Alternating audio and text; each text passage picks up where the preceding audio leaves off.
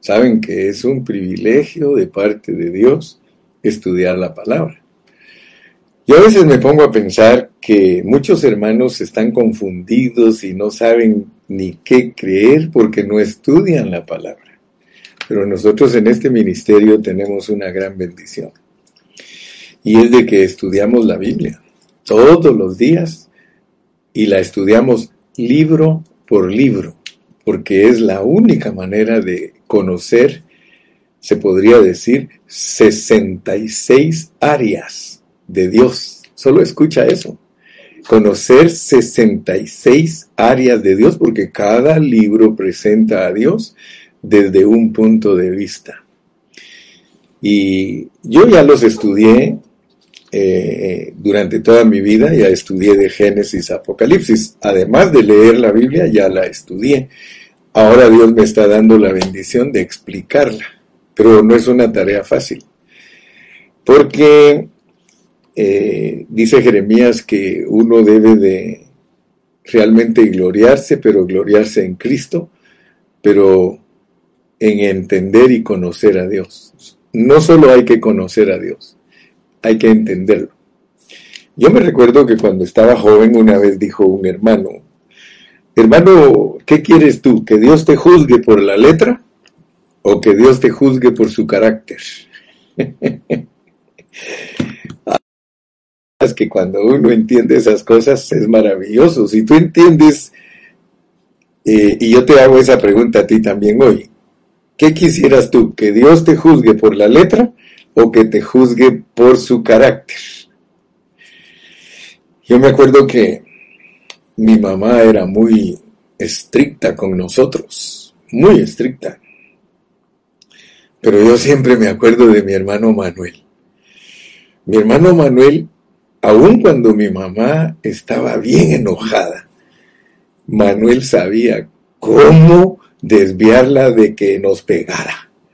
O sea que Manuel esperaba que nos pegaran a los grandes y mi mamá empezaba siempre por los grandes y después Manuel y Jorge eran los más chiquitos y Manuel eh, esperaba que llegara el turno de él y cuando llegaba el turno de él la abrazaba y se ponía a jalarla como para bailar con ella y al ratito mi mamá en vez de pegarle se estaba riendo. ¿Qué les parece? Entonces yo desde que era niño yo decía, hay una manera de cómo uno a los que están enojados los puede contentar. Y si no, Manuel siempre andaba por ahí que mamá, le traje esto y le traía aquí un rellenito, que una tostadita del mercado. Y, y imagínense ustedes, no es que los papás tengan preferencias, ni es que Dios tenga preferencias, sino que Dios conoce los corazones. Y Dios te conoce a ti, Dios me conoce a mí. Entonces esto de Dios no es fácil. No vayas a creer tú que esto de Dios es fácil. Si por eso es que cuesta entender a muchos hermanos, porque hay muchos hermanos que son muy buenos para la letra. O sea que se van a la letra y la letra mata, hermano. Pero el espíritu da vida. Por eso a mí me, gusta mejor escudriñar y, y aprender, porque hay, hay pasajes en un libro que el Señor dice no y en otro pasaje dice sí. Entonces, tienes que tener mucho cuidado para Dios pecado en un tiempo, en otro tiempo aparece y no es pecado para Él. ¿No ves que aún hay cosas que nos dice a nosotros bienaventurado y que no se condena con lo que aprueba? Fíjate. Entonces, yo creo que a veces lo que tenemos es una caricatura de Dios en vez de tener una realidad. Y les hablo de esto porque a mí me, me habla mucho Dios a través de su palabra me habla a través de ella, pero no en la letra, sino lo que está escondido debajo de la letra. Porque eso muchos no lo han descubierto, que debajo de la letra es que están escondidos todos los misterios de Dios. Por eso hay niños en Cristo que se dedican solo a la letra, doctrina, doctrina, doctrina, doctrina, y descuidan cosas más importantes que son como la verdad porque Pablo te va a hablar de la verdad y de la sana doctrina. Pero Pablo cuando te habla de la sana doctrina no te está hablando de prejuicios de hombres, ni enseñanzas de hombres, ni mucho menos doctrinas de demonios. Él te está hablando de lo que Dios le enseñó a él para que sea traspasado a otros hombres que sean idóneos para que lo enseñen igual que él. Enseñarlo igual que él. Entonces, cuando ya uno quiere enseñar igual que el apóstol, se encuentra con muchos obstáculos porque uno no tiene la capacidad ni el discernimiento que tenía Pablo.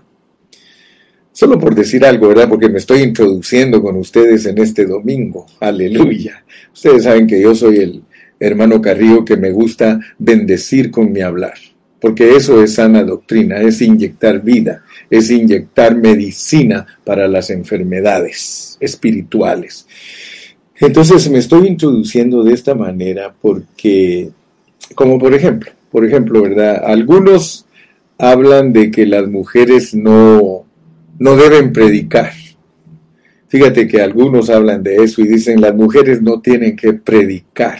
Y se basan ahí en, en Timoteo, pues, porque ahí es donde está todo, todo lo de Timoteo. Está en primera de Timoteo 2, 2.12, 2.12. Dice, porque no permito a la mujer enseñar, ni ejercer dominio sobre el hombre, sino estar en silencio. Y lo tremendo es de que cuando uno estudia lo que Pablo estaba enseñando, uno se sorprende. Porque como a nosotros nos dan un montón de traducciones bíblicas, tenemos montón de versiones bíblicas, y por eso yo un día me afiancé del original hebreo-griego con el diccionario Strongs, que ahí te dan la explicación de cada palabra que Dios usó para enseñarnos.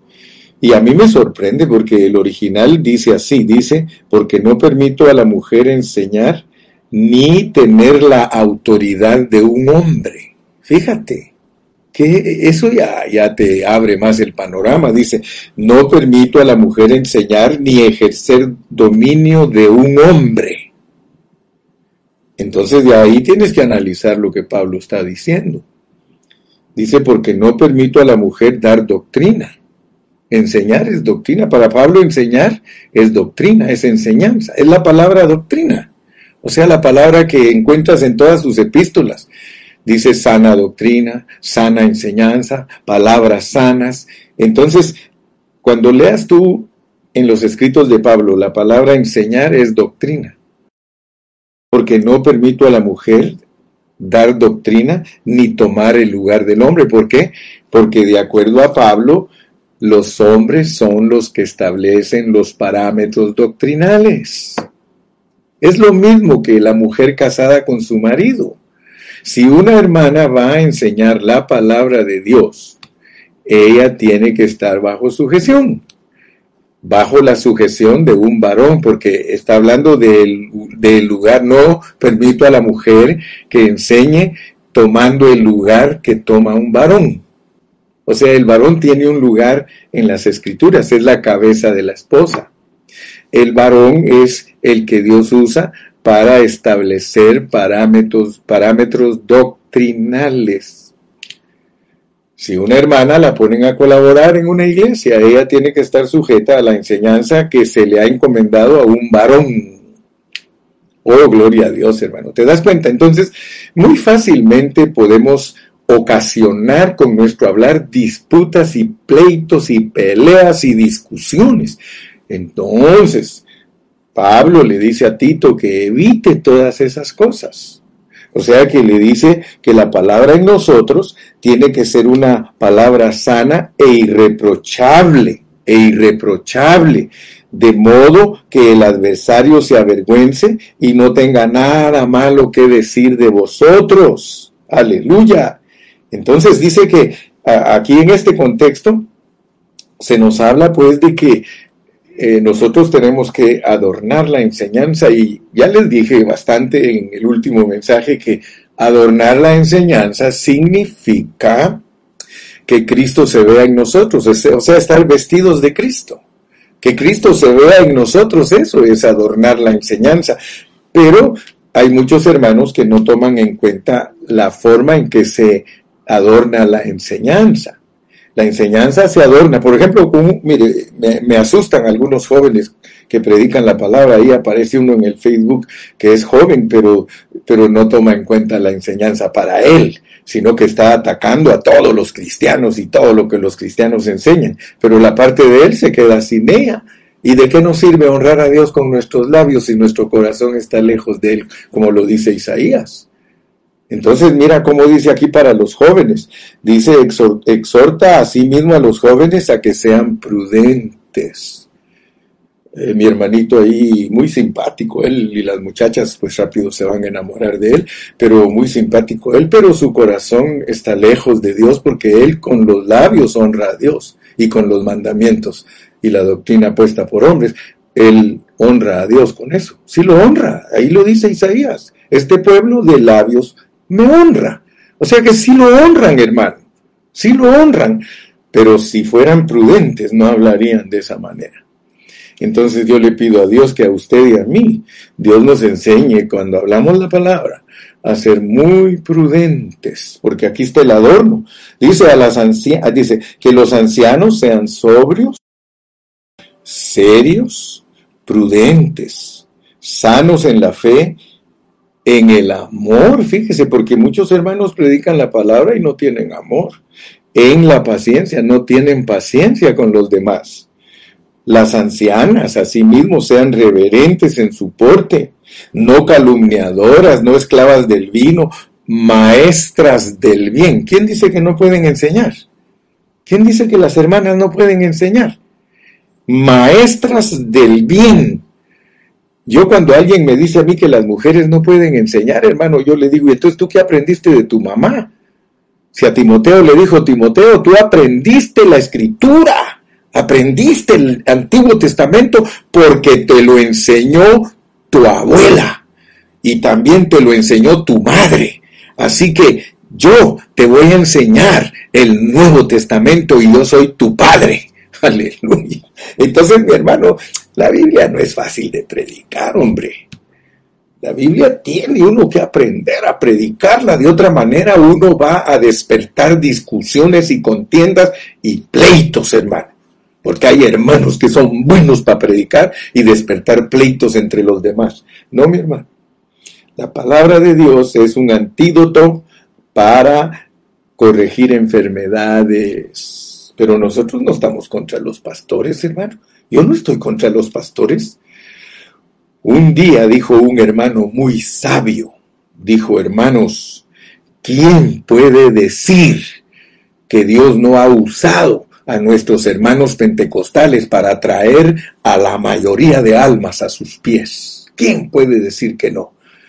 Y Dios es el que les ha pagado a ellos y aunque les digan que hacen show y aunque les digan que hacen esto, y en aquello, oremos por ellos, hermano.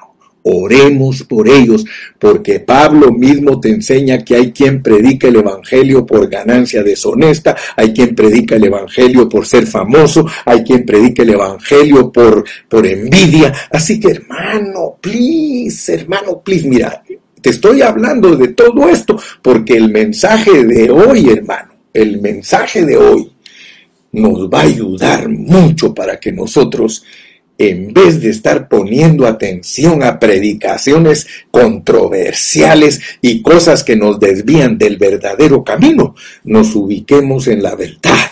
Ubícate en la verdad. Alabado sea el nombre de Jesús. Uh. Aleluya. Uh, respira pues, respira porque vamos a orar. Padre, muchas gracias. Señor Jesús, Gracias por tu amor, gracias por tu misericordia. Gracias por tu gracia maravillosa. Gracias que nos tienes instruyendo a todos los que son humildes. Señor, tú nos has puesto de instructores para todos los que son humildes. Señor, todo aquel que es altivo de corazón, todo aquel que es orgulloso, tú lo miras de lejos. Padre, aquellos que no están usando bien tu palabra. Yo quiero interceder en esta preciosa mañana para mí, pero tarde para muchos, y noche para España. Señor, quiero interceder por todos los siervos tuyos que predicamos la palabra. Señor, a cada uno nos tienes en un grado de experiencia y con algunos de nosotros has tratado más seriamente que con otros, pero reconocemos que pertenecemos a una gran familia a la familia de Cristo y que todos nuestros hermanos que proclaman y predican a Cristo son hermanos de nosotros. Solamente que algunos de ellos han sido negligentes, pero sabemos que si tú tienes misericordia de ellos, los vas a traer a la verdad, como trajiste a tu gran apóstol, al apóstol Pablo, de perseguir a la iglesia, a ser un hombre que se entregó totalmente por ella y que dio su vida por ella. Señor, Bendecimos a todos los siervos de Dios y pastores, Señor, que nos escuchan. Señor, que esta palabra les bendiga también a ellos. En el nombre de Jesús, gracias. Amén y amén. Aleluya. Quiero decirles que estoy, pero excited, excited, estoy muy contento. Muchos hermanos conectados, gracias a Dios. Muchos hermanos ya están con nosotros esperando este alimento rico, riquísimo riquísimo, como decía mi hermana Márquez, riquísimo. Gloria a Dios y la hermana Alba también. Muy bien, hermanos, vamos a empezar leyendo un versículo. Tito 2.13. Tito 2.13 dice, aguardando la esperanza bienaventurada. Fíjese, hermano, aguardando la esperanza bienaventurada y la manifestación gloriosa. Gran Dios y Salvador Jesucristo. Yo quiero que tú veas que Jesús es ambas cosas. Jesús es el gran Dios. Mira, leámoslo otra vez. Es aguardando la esperanza bienaventurada y la manifestación gloriosa de nuestro gran Dios y Salvador Jesucristo. ¿Qué te parece? Pablo. Pablo enseña que Jesucristo para nosotros es nuestro gran Dios con mayúscula y Salvador con mayúscula. Si tú te vas a Efesios y no sabes usar la Biblia, tú te vas a perder en conceptos, te vas a perder en enseñanzas inventadas por ti, porque para eso se usa una ciencia que se llama hermenéutica y es interpretar Biblia con Biblia. Ahora yo te pongo un ejemplo. ¿Cómo vas a reconciliar el sí y el no? Tienes que entenderlo. Si en un lado dice sí y en otro no, ¿cómo vas a hacer para enseñarlo? O enseñas sí o enseñas no y lo vas a hacer a la mitad. O sea que muchos hermanos hablan verdad, hermano, hablan verdad. Ese joven habla verdad, pero habla la mitad. Lo mismo que los testigos de Jehová, ellos hablan la verdad, la mitad, porque ellos hablan que Jesucristo es hombre, y tú y yo lo sabemos, pero también sabemos que es Dios. El día que los testigos de Jehová prediquen que Jesús es Dios, están completos. El día que tú prediques el sí y el no, estás completo. Ahora, ¿cómo vas a hacer para predicar lo que te dice aquí? Bendito sea el Dios y Padre de nuestro Señor Jesucristo. ¿Te das cuenta que cómo puede uno predicar solo la verdad? Solo la mitad de la verdad. En Tito te dice que es el gran Dios y Salvador.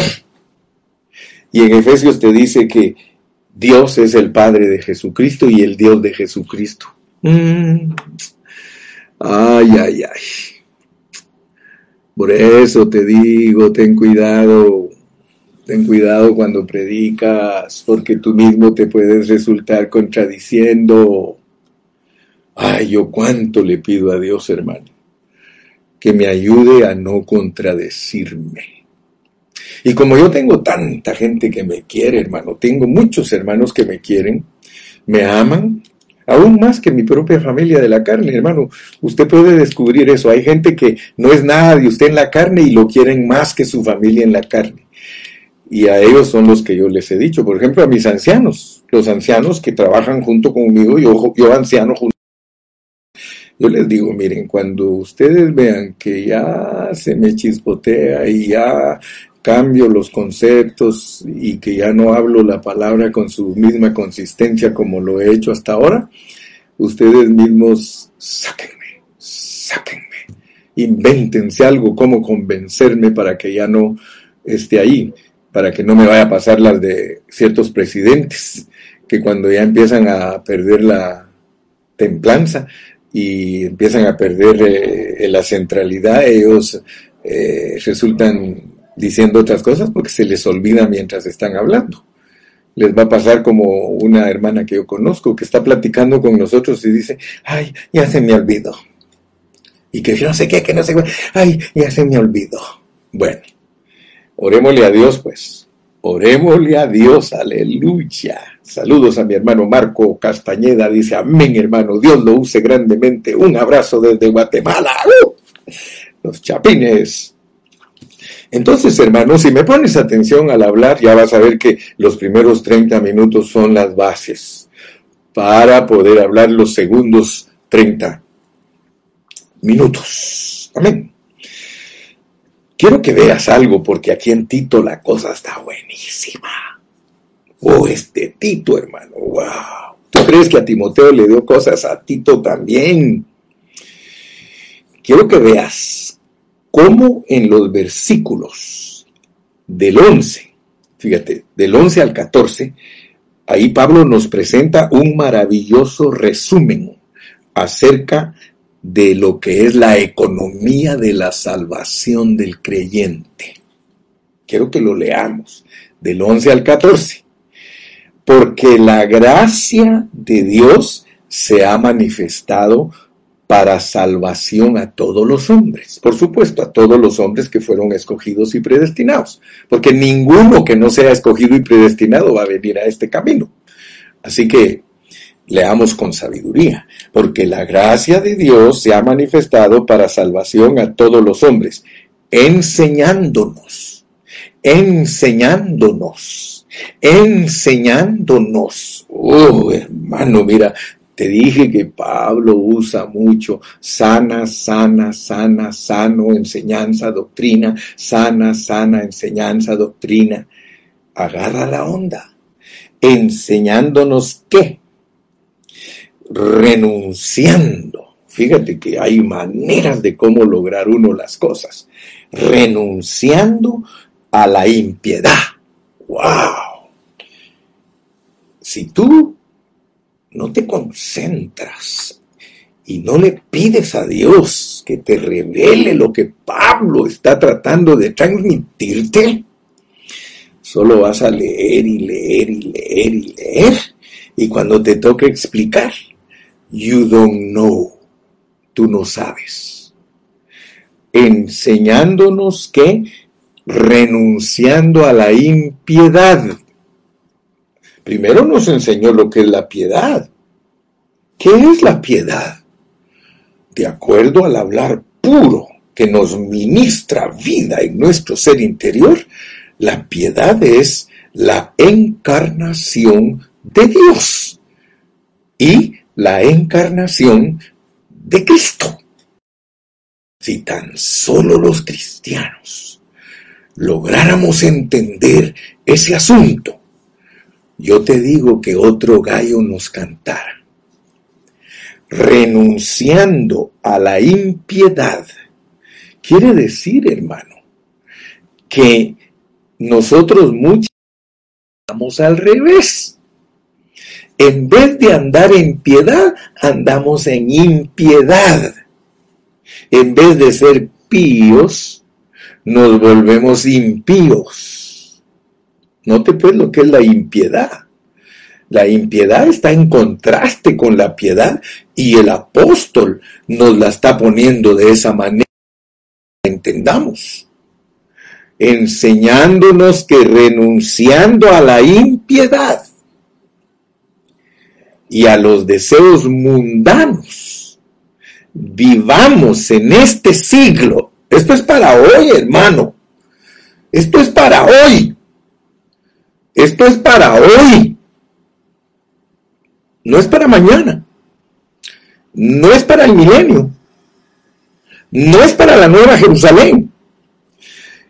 Enseñándonos que renunciando a la impiedad y a los deseos mundanos, vivamos en este siglo sobria, justa y piamente, piadosamente. Así que no te puedes olvidar entonces de los contextos. Porque si Pablo te enseña que la piedad es la encarnación de Dios y que Cristo es el misterio de la piedad, Cristo es el misterio de Dios, pero eso no se acaba ahí. Dice que la iglesia es el misterio de Cristo. Entonces que no pierdas de vista, hermano, que Cristo vivió la vida de Dios y nosotros tenemos que vivir la vida de Cristo. Y eso nos lo enseña la sana doctrina, enseñándonos que renunciando a la impiedad, y luego mira lo precioso pues, porque en el versículo 11 y 12 te habla de aquí, te habla de aquí, pero luego te va a hablar de la siguiente esfera. En el 13 ya te habla de la siguiente esfera, pero la siguiente esfera no se va a manifestar en nosotros si no cumplimos con la primera esfera. En la esfera de ahorita, en la esfera de este siglo, dice, enseñándonos que renunciando a la impiedad y a los deseos mundanos, vivamos en este siglo, sobria, justa y piadosamente. Porque tenemos algo que viene en el futuro aguardando la esperanza bienaventurada. Fíjate, hermano, que si tú logras captar las enseñanzas de Pablo en una forma correcta, tú vas a ser muy bendecido. Porque el hecho de vivir en este siglo sobria, justa y piadosamente te califica. Eso significa que estás bajo una esperanza o sea que tienes una fe puesta en una esperanza. Viva la fe, viva la esperanza, viva el amor. Viva la fe, viva la esperanza, viva el amor. Y ahora permanecen la fe, la esperanza y el amor, pero el mayor de ellos, el amor. Pero nosotros vivimos una fe con esperanza. Una fe con esperanza esperando, con paciencia. Pero ¿cómo la esperamos a esa gloriosa esperanza? Valga la redundancia, ¿cómo esperamos esa gloriosa esperanza? Viviendo sobria, justa y piadosamente. Ya ves que aquí está toda la economía de Dios declarada en esos cuatro versículos. Dice, aguardando la esperanza bienaventurada y la manifestación gloriosa de nuestro gran Dios y Salvador Jesucristo, su retorno, quien se dio a sí mismo por nosotros para redimirnos de toda iniquidad y purificar para sí un pueblo propio celoso de buenas obras. Así que hay un motivo por el cual tenemos que caminar sobria, justa y piadosamente, porque eso nos va a llevar a la manifestación gloriosa juntamente con Cristo y que Él dice que Él es el que nos redimió para purificarnos. Pablo mismo te habla de presentar una iglesia gloriosa, sin mancha y sin arruga. Ese trabajo lo hace Dios. Y se entregó, dice, a sí mismo, porque Él quiere tener un pueblo propio celoso, celoso de buenas obras, celoso de buenas obras. Aquí no vas a entender Romanos, hermano, porque en Romanos dice que no es por obras para que nadie se gloríe. Por eso te dije que no es fácil predicar el Evangelio, mi amado. No creas que es de sentarme aquí, échame otros tres enchilados, dos de lengua y tres de asada y tres de pollo. No, mi hermano, aquí dice que, aquí, que Dios, que, que Cristo, nuestro gran Dios y Salvador, se dio a sí mismo para redimirnos, redimirnos, redimirnos, perdonarnos de toda iniquidad y purificar para sí un pueblo propio celoso de buenas obras. Aleluya. Y luego todavía cierra esta parte y dice, esto habla y exhorta y reprende con toda autoridad, nadie te menosprecie. Por supuesto que aquí no está hablando de insultar a la gente, aquí no está hablando de maltratar a la gente, porque si no, no nos diría que los ancianos tienen que ser puros en amor. ¿Cómo voy a hablarle yo a mis hijos? Es muy importante. Una pregunta, ¿cómo le hablas tú a tus hijos? Después de que tú les hablas a tus hijos, ¿se fueron enojados? Entonces no les hablaste bien. Cuando, tú, cuando Dios te habla, después que Dios te habla, ¿cómo te sientes? ¿Enojado? ¿Verdad que no? ¿Por qué? Porque Dios te habla con autoridad. Los padres a veces han perdido la autoridad sobre sus hijos por una razón, porque ellos no experimentan. Su enseñanza para sus hijos no está adornada con la experiencia. Y por eso sus hijos dicen, no, mi papá dice que haga esto, pero él hace todo lo contrario. Entonces, mi amadito, mi amado hermano, mi amada hermana, please pay attention. Ponga atención a lo que el hermano Carrillo te está predicando. Ok, ahora fíjate pues, porque al haber analizado la economía de la salvación y cómo nosotros debemos conducirnos en este tiempo para esperar el tiempo glorioso, que uno es la consecuencia del otro, ¿sí? La consecuencia de que nosotros seamos vencedores en la vida espiritual sencillamente es el resultado de nuestra vida justa, sobria y piadosamente aquí en la tierra. Entonces, para lograr eso, dice el Señor que Él te redimió y que te va a perfeccionar. Solamente cree, Él te puede perfeccionar por medio de su palabra. Cuando se te predique la sana palabra, tú vas a ser sano. Por eso yo tengo mucho interés en predicarte la sana palabra para que tú te vuelvas oro, plata y piedras preciosas. Aleluya. Le das un aplauso al Señor. Di aleluya, di gloria a Dios, di amén, aleluya.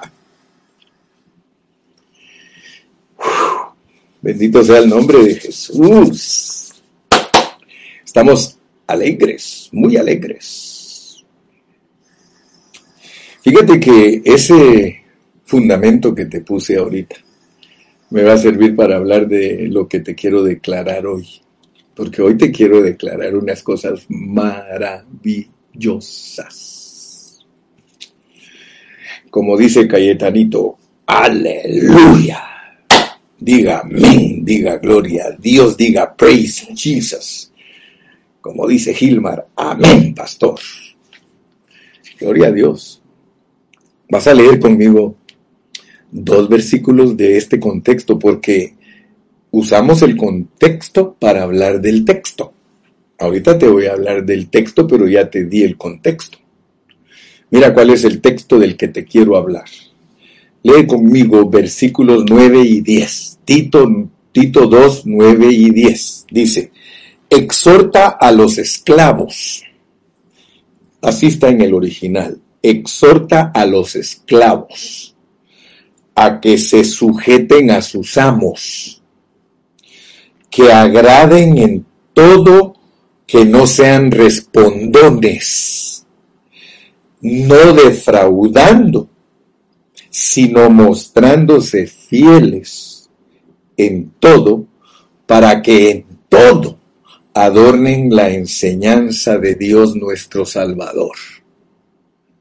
Escúchame, vamos a volverlo a leer porque aquí hay mucha sabiduría escondida.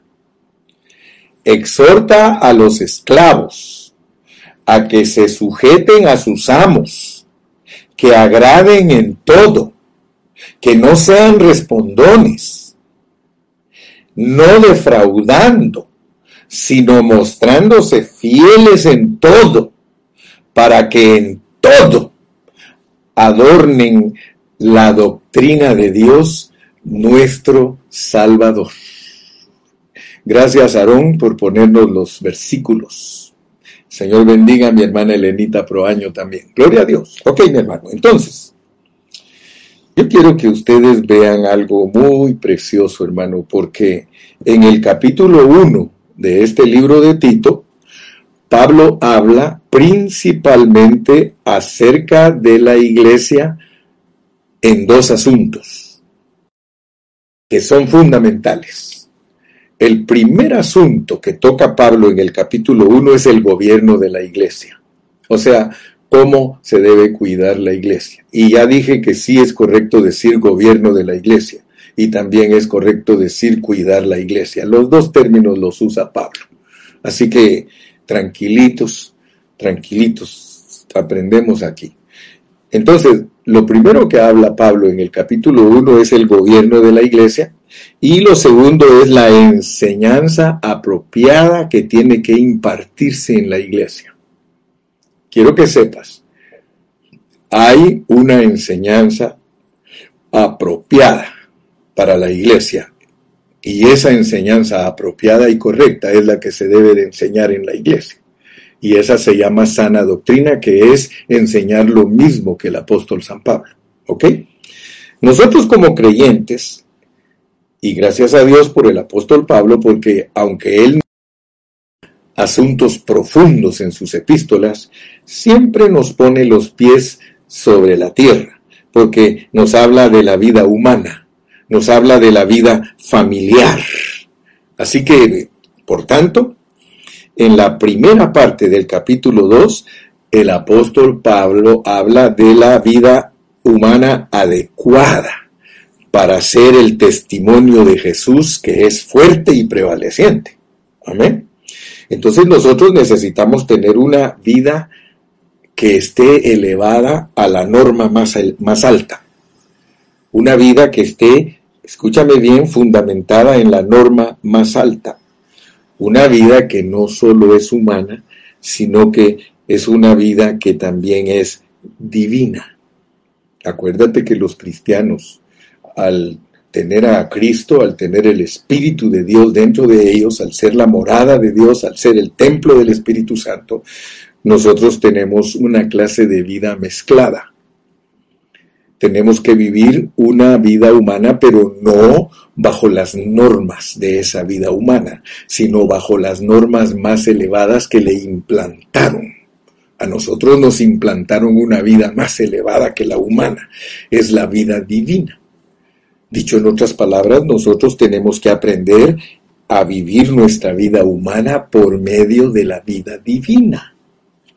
Con Cristo estoy juntamente crucificado y ya no vivo yo, mas vive Cristo en mí y lo que ahora vivo en la carne, lo vivo en la fe del Hijo de Dios, el que entregó a sí mismo por mí. Aleluya. Entonces, hermano, tú y yo tenemos que vivir de acuerdo a la vida que Dios nos ha impartido. Él nos ha impartido su vida. Entonces, Pablo, después de hablar de la iglesia y de la vida familiar, y aquí va lo que te voy a predicar hoy. Yo sé que ya llevo casi 40 minutos, pero todavía me quedan 20 para desentrañar el nudo y poder darte lo que quiero que veas en esta preciosa mañana.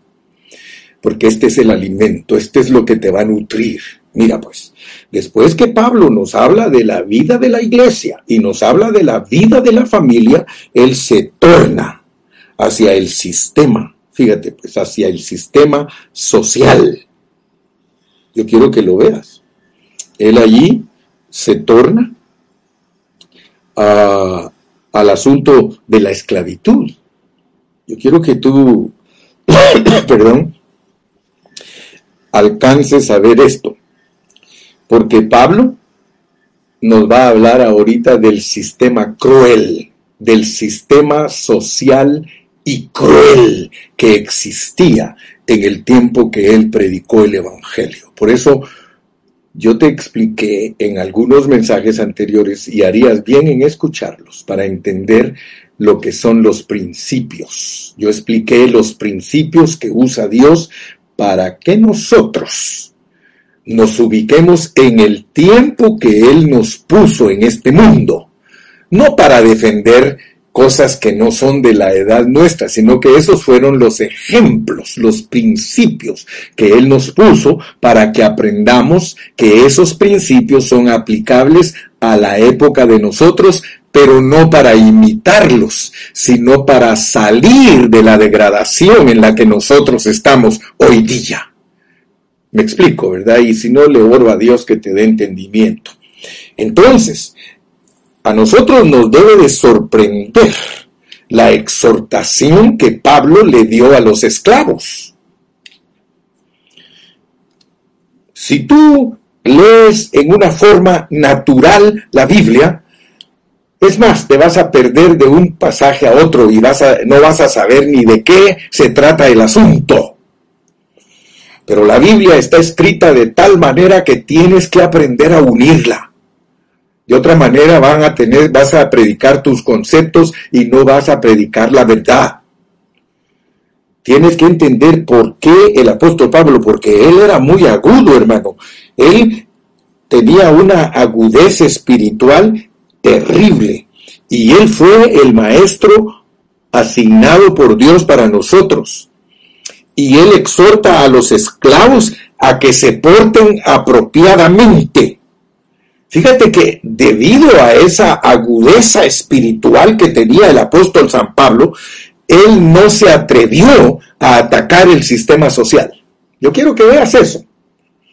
Si hubiese sido uno de nosotros, hermano, se lo garantizo.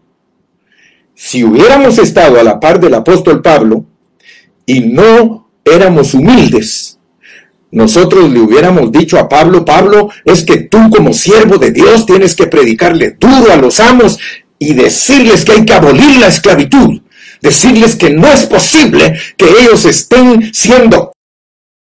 Hermano Pablo no hizo eso. Yo les dije a ustedes en, las, en, los mensajes anteriores que nos debe de sorprender la forma en que actuaba Pablo, porque Pablo tenía un discernimiento espiritual terrible. Y es el que Dios nos quiere dar a nosotros. Por eso Pedro decía al, al, hermano Pablo, es difícil entenderlo. ¿Por qué Pablo deja enfermo a Trófimo? Porque a uno, a Timoteo le manda que en lugar de que vaya a orar por él para que se sane, le dice tómate un poco de vino. ¿Por qué a Trófimo lo dejé enfermo en Creta? Hermano, yo quiero que tú te des cuenta lo que es verdaderamente entender cómo es que habla Dios. Ni creas que es fácil cómo habla Dios. Dios no nos habla fácilmente. Tienes que amarlo con todo tu corazón y buscarlo en oración para que Él te dé la guianza correcta. Hay veces que te va a animar y otras veces te va a desanimar. Yo te he enseñado, hermano, que tú tienes que aprender cómo habla Dios. Hay veces que los apóstoles pasaban por ciudades y les decía, aquí se me cae en la boca, aquí no prediquen. No, hombre, nosotros le predicamos a todo el mundo. Otras veces, aquí sí pueden predicar.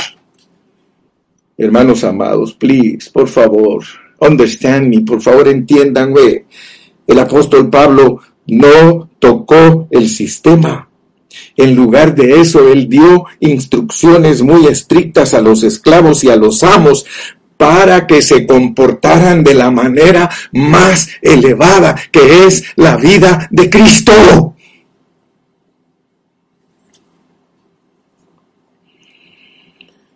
Hermanos, por favor, yo les ruego por favor que me entiendan, hermano. No podemos hacer nada contra el lesbianismo. No podemos hacer nada contra el homosexualismo. No podemos. Dios no nos llamó a ser reformadores sociales. Perdóname, pero a mí muchos a veces ni me reciben cuando les digo yo no creo en la política, ni en la religión, ni en la cultura, porque eso me va a desviar del propósito divino. Algunos, gracias a Dios, que se han agarrado la onda. Algunos han agarrado la onda, hermano. Porque hay hermanos que dicen, sí, hermano Carrillo, desde que usted me quitó mi nacionalidad me siento mejor porque ahora amo a los hermanos sin prejuicios. Gloria a Dios, le digo porque no fue, no fue el hermano Carrillo el que te quitó tu nacionalidad, el que te dijo que eras un ciudadano celestial, es Dios. Pero yo quiero ahora que tú veas, pues, que nosotros no nos podemos poner a corregir a todos los que están mal. No, hermano, eso es soberano. Y te lo digo con todo mi corazón, es soberana la corrupción del mundo, es soberana la corrupción de la iglesia. ¿Cómo me voy a poner yo a predicar como ese joven en contra de todos si no es a eso lo que Dios nos ha mandado? ¿Sabe a qué nos ha mandado Dios? A rescatarlos a donde están. Pero ellos no se van a rescatar criticándolos nosotros y hablando mal de ellos. Gloria a Dios, hermano. Sí, hace poquito me dice un hermano anciano a mí, es que a veces atacas mucho, ora por mí, le digo, porque no es esa mi intención. Yo no quiero atacar a ninguno. Yo quiero orar por todos, porque dice aquí claramente Pablo, quizá Dios les dé a que se arrepientan. Hermano, el hecho de que Pablo no fue un reformador social, y gracias a Dios, hermano, porque él no cambió de propósito. Cuando Dios lo llama a uno, uno no tiene que cambiar el propósito de Dios. El propósito de Dios para todos nosotros a través de esta enseñanza es que nosotros con la vida divina que Dios ha puesto en nosotros, somos las luminarias en y tenebroso. Dios puso un mundo en tinieblas, un mundo, hermano, en total perdición y lascivias y corrupciones y la ha alcanzado a la iglesia, pero eso es soberano, así quiere Dios que pase con una sola razón, que tenemos la vida más elevada dentro de nosotros para hacerle frente a todo sistema social corrupto, a todo sistema religioso corrupto. Somos vencedores, aleluya, somos los que hemos recibido la verdad del Señor y por eso estamos aquí. Bendito sea el nombre del Señor. Yo espero que Dios te abra tu entendimiento para que no te confunda nadie, hermano. Dios es el que ha permitido toda la corrupción para que tú seas un vencedor. Dale gracias a Dios que no participas de esas cosas y en vez de criticarlas, debes de ver cómo oras por esas personas, porque solo nuestra oración es la que los va a sacar del error.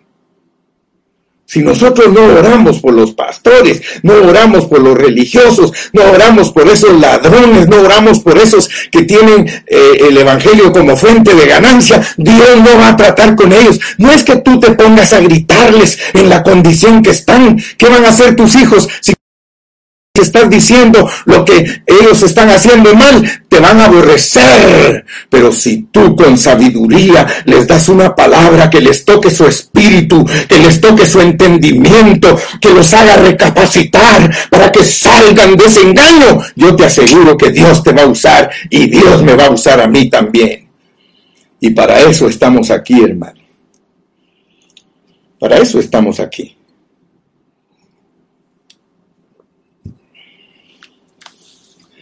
¿Sabías tú que Cristo puede vivir bajo el sistema social más corrupto que tenga la tierra?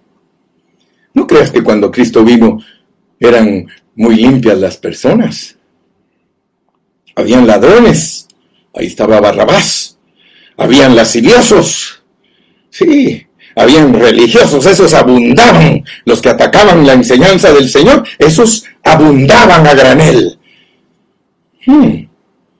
Pero él tenía la vida más elevada. Él tenía la vida de un siervo, la vida de un esclavo. Él es el esclavo. Él es el esclavo del cual te están hablando aquí. Aquí es como que le dijeran al Señor Jesucristo, mira Señor Jesucristo, te exhorto a que te sujetes a tus amos, a que agrades en todo, que no respondas. ¿Acaso respondió? ¿Acaso no se sujetó? Como cordero fue llevado al matadero, enmudeció y no abrió su boca. ¿Por qué? Porque él sabía a qué lo habían enviado y si tú no sabes a qué te enviaron a ti y si yo no sé a qué me enviaron aquí, entonces yo estoy de más. Pero yo sé que yo fui enviado, hermano, para adornar la doctrina de Dios esperando la manifestación gloriosa de nuestro gran Dios y Salvador Jesucristo, viviendo sobria, justa y piadosamente. Oh, aleluya. ¿No te gozas? ¿No te gozas que Dios vive dentro de ti? ¿No te gozas que tú eres el esclavo que está entrenado para vivir en medio de un sistema social corrupto y degradado? ¡Uf!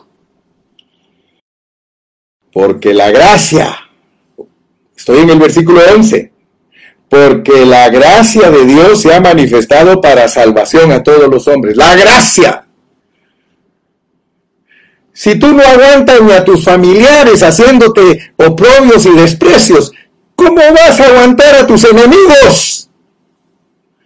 Porque hay hermanos que viven en sus hogares como perros y gatos y no tienen la conciencia de vivir una vida sobria, justa y piadosamente. Todos los días discuten, todos los días pelean, todos los días están uno contra el otro. Eso no es adornar la doctrina, hermano. Adornar la doctrina es que nosotros vivamos piadosamente, conscientes que somos la expresión de Cristo. Mira, ¿por qué crees que habla aquí de las ancianas? Ojalá mi hermana anciana, si ya tiene 50 años ya eres anciana, discúlpame, pero dice a las ancianas que sean reverentes en su porte, no calumniadoras, no anden levantando calumnias a tu familia. No seas esclava del vino o esclavos del vino, hermano, porque muchos cuando tienen problemas lo que hacen es refugiarse en el vino y eso no es correcto, hermano. Maestras del bien que enseñen a las mujeres jóvenes a chismear. No, mi hermanita, que enseñen a las mujeres jóvenes a amar sus maridos, no a ponerlos en contra. Hay cuantas suegras, hermano, ponen en contra al marido de su, de su hija o de su hija contra el marido, o viceversa, dijo aquel, o viceversa. Ser prudentes. Sí, ser castas, cuidadosas de su casa cuidadosas de su casa, porque hay mujeres además que se ponen a ver las novelas y la casa toda chuca, dicen allá en Centroamérica. Buenas, sujetas a sus maridos, sujetas a sus maridos. Ay, hermano Caribe, pero mi marido es un impío. ¿Y quién te lo buscó? ¿No te lo buscaste tú? Ay, hermano Caribe, hoy sí me está tirando muy duro. Espérate, ahorita te acaricia la palabra. Para que la palabra de Dios no sea blasfemada. Cada vez que tú te comportas en una forma negativa en tu hogar y se dan cuenta todos tus familiares y, se dan cuenta tus amigos, la palabra de Dios es blasfemada. Por eso es importante, mis amados, que todos andemos, mire, sobria, justa y piadosamente. ¿Mm? Exhorta a sí mismo a los jóvenes, hermano. Los jóvenes no tienen que ser altivos a los jóvenes, si un hombre anciano los corrige, tienen que aceptar la corrección, de otra manera están fuera de orden. Pablo enseña que todos nosotros respetemos a los ancianos. Es más, dice que ni siquiera se aceptan acusaciones en contra de los ancianos si no es en boca de dos o tres testigos escrito en papel. Porque para condenar a un hermano anciano hay que tener todas las evidencias. Los jóvenes y le dijo a Tito, presentándote tú en todo como ejemplo de buenas obras, ejemplo de buenas obras. Si no sabes interpretar la Biblia, no sabes ni a qué se refieren estas buenas obras, porque estas buenas obras se refieren a Efesios. Mira cómo está en Efesios. Efesios donde te dice que no es por obras, te dice que hay que hacer obras. Por eso te dije al principio, si no sabes entender a Dios, discúlpame, discúlpame. Efesios, capítulo 2. Mira cómo dice en el capítulo 2. Y Él os dio vida. Y Él os dio vida a vosotros cuando estabais muertos en vuestros delitos y pecados. O sea que Él te trajo. Él te dio vida. Y luego te dice, en el versículo 5, aún estando nosotros muertos en pecados, nos dio vida juntamente con Cristo, por gracia sois salvos, pero eso no es el todo que hay para ti.